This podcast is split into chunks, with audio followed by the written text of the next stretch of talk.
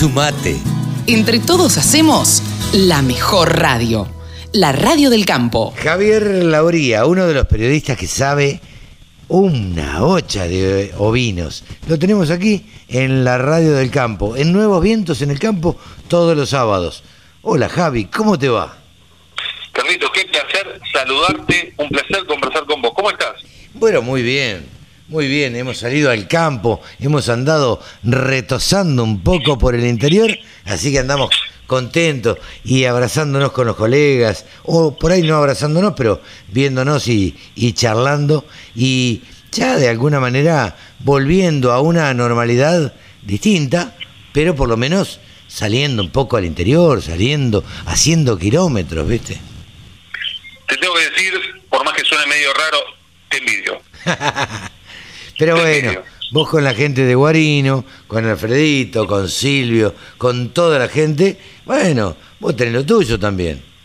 Sí, yo por suerte los viernes ayer estuve en la oficina, en la oficina que tenemos ahí en Ituzaingó, eh, los lunes también. La verdad que disfruto de eso también, de encontrarse, siempre con recaudo, o sea, me vas a ver barbijado siempre. Por supuesto, pero ahí nos encontramos en el interior con varios colegas del interior, de 9 de julio, de... eh, bueno, no me voy a poner a nombrar a cada uno, de, pero de acá de Capital algunos, eh, pero del interior muchos. Y la verdad que uno tiene ganas de saludar, de compartir una comida, de charlar, de, de preguntarle cómo anda la familia, qué sé yo, porque la verdad, los periodistas, le cuento a la gente, los periodistas agropecuarios no somos muchos, nos conocemos todos y sabemos si uno tiene eh, la mujer, el hijo, esto, el otro, y, y nos preguntamos por eso, y la verdad que somos este, bastante, bastante camaradas. Entonces, Totalmente. Claro, entonces la verdad que uno extraña todo eso. Además tuvimos esta semana, lo van a escuchar en un rato, seguramente, o, o ya lo escucharon, lo de Agroactiva y lo de Poagro, que prácticamente al mismo tiempo decidieron pasarla para el año que viene, como ya sabíamos todos, digamos. Así que, Decisión que tenían que tomar, ¿eh? Era así. pero era obvio, era obvio. O sea, por lo. A ver, yo no tengo pelos en la lengua, la gente me conoce. eh, era obvio que cada una de estas exposiciones lo que estaba haciendo era ganar tiempo para que los sponsors, y esto corre por cuenta mía, no le reclamen la plata. Entonces, engancharlos para el año siguiente. Y así fue como los engancharon para el año siguiente. Por lo tanto, Expo Agro se hace en marzo, Agroactiva se hace en junio, como se hace todos los años. Se saltaron dos, que va a ser el 2020 y el 2021. Pero bueno, che, Javi, eh, esta semana me parece que estamos todos contentos, los que queremos a, los, a las ovejas, a los ovinos. Eh, se va a organizar Argentina Ovina. Contanos de qué se trata esto. Y esto es en reemplazo, y porque como no se hizo la rural de Palermo, eh, en el mismo predio de Palermo se va a hacer la Argentina Ovina, que es una exposición en la cual se va a hacer jura y venta de animales de ocho razas. Ajá, Lo, bien. lo cual Pero- significa mucho. Perdóname, ¿va a ser como una exposición de Palermo chiquitita para ovinos? Para ovinos va a ser más grande, en realidad, porque Ah. no, no, no se juntan habitualmente esa cantidad de, de ejemplares así con frecuencia eh, y, lo, y las razas. Es cierto que algunas tiene algunas razas que vos vas a escuchar y decís, esta raza, ¿en serio? ¿No la, no la he escuchado o no me sonaba o qué pasó con tal raza? ¿Por qué? Porque hay varias razas más que Javi, te pregunto, ¿va a estar abierta al público?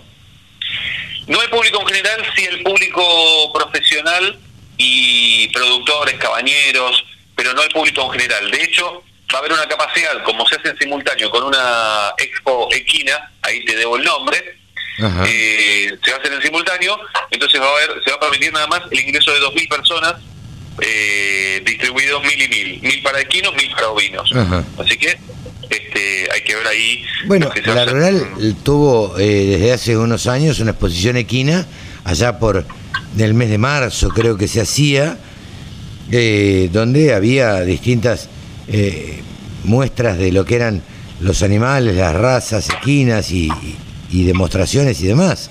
Así que se juntarán estas dos exposiciones relativamente chicas eh, como para hacer una exposición un poco, un poco más grande. Sí, yo creo que va a tener, eh, o sea, es de interés eh, para, para un público que es más, eh, más acotado.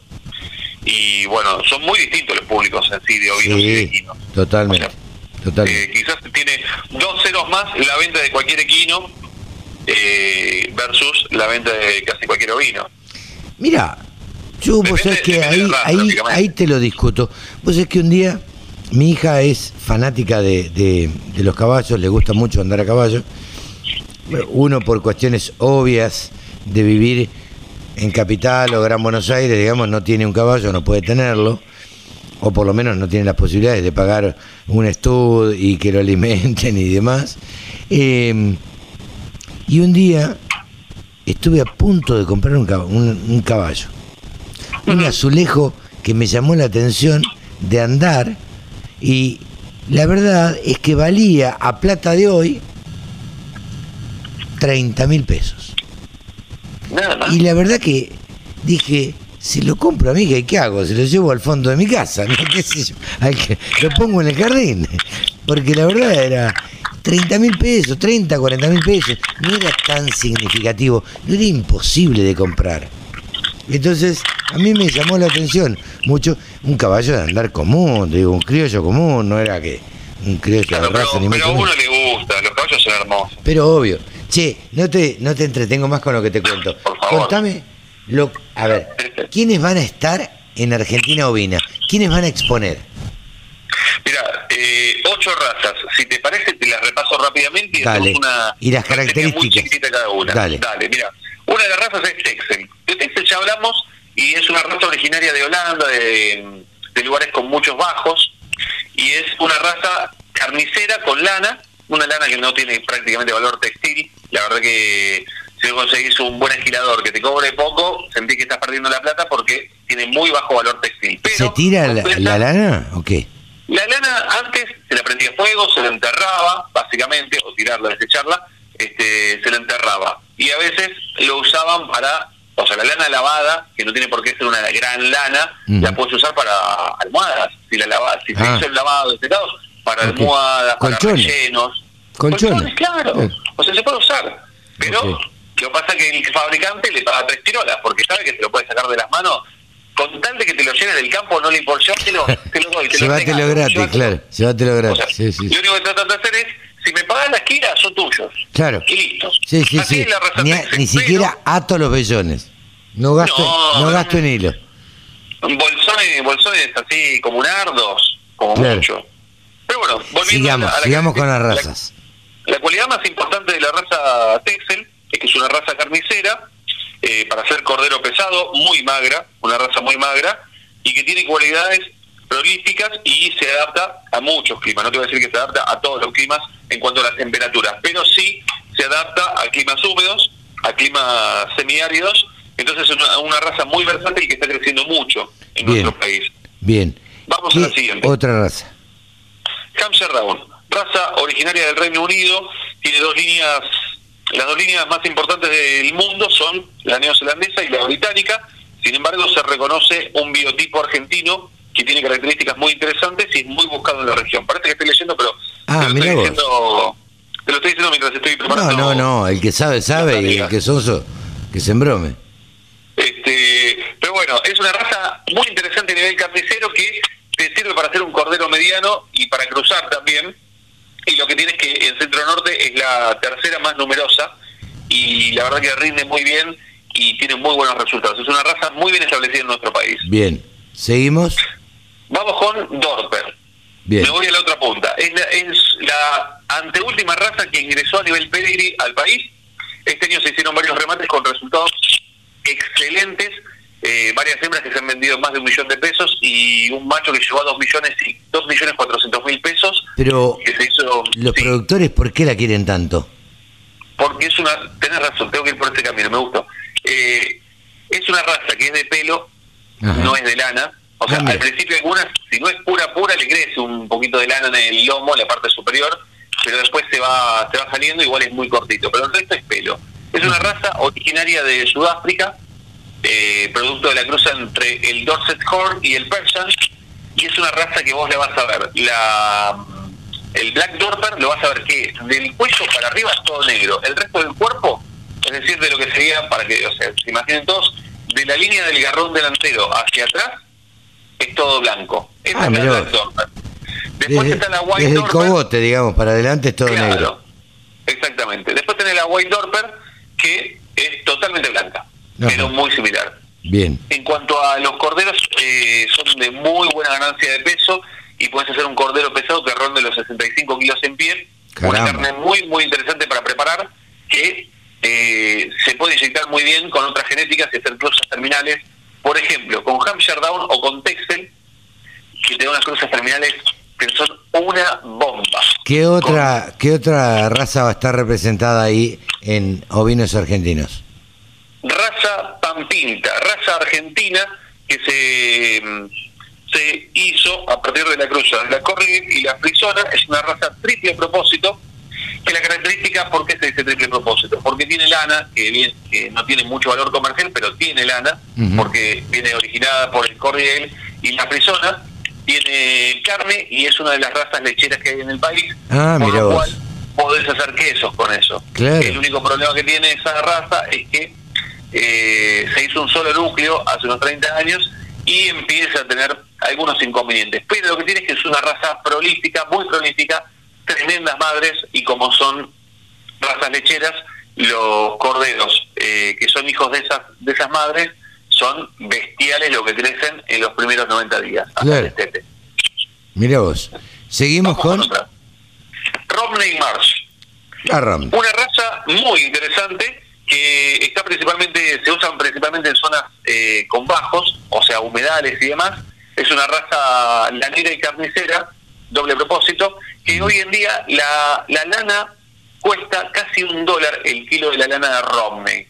Eh, de, las, de las comerciales es la más barata, pero se utiliza mucho, por ejemplo, para alfombras, para, mm, eh, para tapizados, una raza muy interesante. Eh, y en cuanto a carne, es muy buena y las madres son muy buenas madres, suelen ser muy prolíficas. Cuando hablamos de muy prolíficas, estamos hablando de que tenés un alto porcentaje de mellizera. Ah, Así que, vos. Eso es eh, muy interesante además. Muy interesante. Así que esa es la Romney March, una raza que está mucho en provincia de Buenos Aires y mucho en Corrientes. Mira. Si querés, vamos con la siguiente. Bien, vamos. Vamos a un clásico, raza Lincoln. Uf, Hoy en día, esa raza tiene su, creo que este- no me acuerdo el número setenta y pico, o sea, septuagésimo algo, eh, exposición eh, tradicional Lincoln, que se presenta en Ayacucho hacia mediados, primeros días, mediados de febrero. bien. Eh, eh, en, en Maipú, donde yo nací, en el campo, teníamos la. Lincoln. Toda la Ah, majada nuestra era Lincoln. La majada de mi padre Muy- era Lincoln. Es muy simpática la raza a nivel visual. Sí, sí, sí, sí. Lo único tiene un problema enorme que hay que estar deshojando todo el tiempo porque le crece mucho la lana delante de los ojos. que Totalmente. despejar. Hay que descascarrear y hay que, este, sí, encerrar bastante seguido y bastante proclive a agarrarse sarna. Sí, es una raza, en algunos aspectos es una raza con ciertas debilidades. Sí. Los que la crían hoy día son tradicionalistas y aman a la raza por, por tradición para que no desaparezca, Claro. Básicamente. Bien, ¿y qué más tenemos? Eh, tenemos eh, Lincoln. Pampinta Teledobré, eh, Corriel, Ajá. estoy haciendo memoria, tenemos Rock Corriel, que Corriel es la raza más federal del país y la segunda en existencias ovinas en nuestro país. Ajá. ¿A qué me refiero con federal? A que te vas a la estancia María Betty en Tierra del Fuego y tenés un montón de Corriel. Claro. Te vas a, a- a, por ejemplo, en Catamarca tenés, en Salta tenés, en Jujuy tenés, tenés muchísima existencia en Corrientes, en Córdoba, en provincia de Buenos Aires está lleno. Está desparramada en por todos lados. por todo el país. Es una raza carnicera de lana semifina. eh, estamos hablando de una lana de 27 micras para arriba, hay de 24, 23, pero eso es cuando ya hacen un afinamiento. Pero lo los. Javi, o sea, la mayoría son de 27, 28. Sí, Javi, vos sos locutor, sabés lo que significa lo que te voy a decir. Ya llevamos 14. Casi 15. Redondeando. Escuchame una cosa, no. ¿Cuántas razas nos quedan? una sola, Santa Inés. Ah, Santa Inés, bien, Santa Inés. Contanos cómo es esta, pues no conozco la Santa Inés. La Santa Inés es una raza originaria de Brasil, que Ah, tiene, eh, es el resultado de cruza de tres razas y viene de una zona muy calurosa. Es una raza carnicera muy, pero muy prolífica, de pelo, y es poliéstrica no estacional como la Dorper, es decir, puedes hacerle servicio todo el año. Intuyo Eso que, significa intuyo que debe estar en Misiones, Corrientes, Entre Ríos, ¿o no? Exactamente. Bien. Exactamente. Y Santa Fe. Y o Santa sea, Fe, esas claro. cuatro provincias, por el tipo de clima, van perfecto. Es una raza que, si la llevas a zonas frías, el animal tiembla. La No, claro. Sí, sí, sí, sí, sí. Es, por lo general, el, vos vas a ver animales que son todos negros o eh, overos marrón y blanco de pelo. Ah, mira. Tiene cogote muy largo. Vos la mirás tiene cogote muy, muy largo. Es, eh, de todas las razas que, hay en Argentina, es la que tiene el cogote más largo. Eh, una característica que la distingue es distinto el fenotipo, muy distinto el biotipo respecto de lo que vos puedes ver en otras razas. Pero es una raza muy prolífica que apenas está ingresando en el país y el año pasado fue cuando se, se abrió el libro de la raza del pedigree en la Sociedad Rural Argentina. Ocho razas que van a estar representadas en Argentina Ovina. Decinos cuándo es esto, Javi. Del 23 al 26 de septiembre. El 23 ingresan, el 24 está la primera parte de las juras, el viernes 24 de septiembre. Sábado 25 se hace la jura de los grandes campeones y venta de todas las razas, excepto Hampshire Down, que Down va a ser la que va a vender el día domingo. Perdóname. Va a remate el día domingo, sí, ¿Podemos repetir del 23 al... 26 de septiembre. Bien. 23 al 26 de septiembre, Expo Argentina Ovina y Expo Exacto. Equinos. Así es. Bien. La verdad que completísimo el informe. Eh, contanos cómo están los valores de la lana y la carne. Les cuento que esta semana en el mercado de lanas australianos se trabajó con una oferta más chica que la que se había previsto la semana anterior. Estábamos hablando que se habían inscrito para estos días 41.000 fardos, pero la oferta final fue de 34.425 fardos, de los cuales se comercializó el 72%. Durante la primera jornada de esta semana se fueron viendo bajas en cuanto a las cotizaciones respecto de la semana anterior y eso hizo que ya para la segunda jornada comercial se vayan retirando fardos de antemano y también los vendedores se resistieran a colocar esos fardos por los bajos precios que se estaban ofreciendo. Así que eso frenó un poco la caída que se vio, que fue muy importante, al punto de estar remitiéndose a los valores de enero de este año. Corre por ahí el fantasma del coronavirus teniendo en cuenta la variante Delta y también lo que puede llegar a suceder en las próximas semanas y meses teniendo en cuenta que se viene una etapa de esquila en Australia con posibilidad de no ingreso de esquiladores neozelandeses. Todo esto de alguna forma da expectativas a un mercado fluctuante. Habrá que ver qué ocurre las próximas semanas. Por lo pronto podemos decir que para la próxima semana se habla de una oferta solamente, solamente en los centros de Sydney y Melbourne de 32.300 fardos. Ya estamos hablando de una oferta menor. 9.000 fardos menos que la semana pasada, lo que se había escrito para la semana pasada para estos días. Así que tendremos que ver cómo reacciona el mercado con una oferta menor y con otras expectativas. De alguna forma esta caída puede dar un aliento a una mejora. Eso lo iremos viendo cómo se resuelve en las semanas próximas. Vamos ahora a los valores de este mercado para tener en cuenta en nuestro sistema CIPIM cómo están las referencias por estos días. Les recuerdo entonces, estamos hablando de caídas considerables en todas las categorías de lanas, sobre todo las finas que están teniendo ahí esa, esa pérdida que se va notando en el mercado australiano. Vamos a hablar entonces, lanas de 17 micras, 60% de rinde al peine, la preparto 7,90, la posparto 7,63, 20 micras, 55% de rinde, 4,3 centavos y 3,50 la posparto. 24 micras y media, 60% de rinde, 2,94 y 2,62 y 27 micras, estamos hablando ya de una cruza patagónica, 55% de rinde, 1 dólar con 73 centavos. Cambiamos ahora, vamos a hablar de lanas no patagónicas, nos vamos a provincia de Buenos Aires primero con lana merino de 20 micras, 60% de rinde. Si estamos hablando de menos del 3% de materia vegetal, 4,44. Del 3 al 5% de materia vegetal, 4,22. Y del 5 al 7%, 3,63.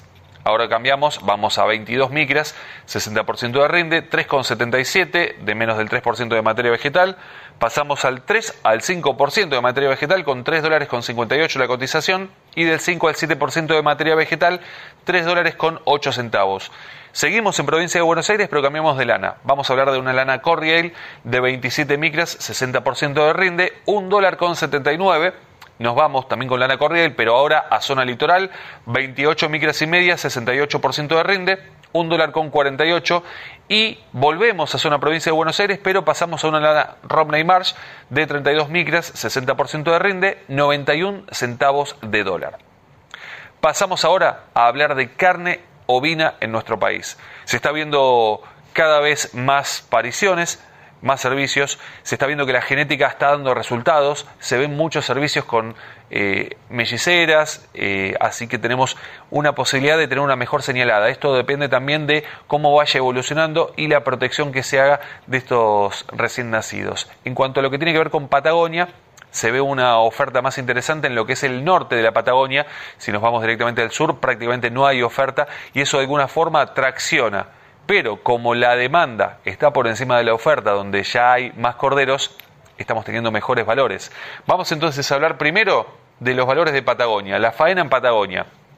El adulto 240 a 305 pesos el kilo, el cordero liviano 410 a 450, el cordero pesado 360 a 375 y el refugo, esto es por cabeza tanto para faena como para invernada, 2.800 pesos.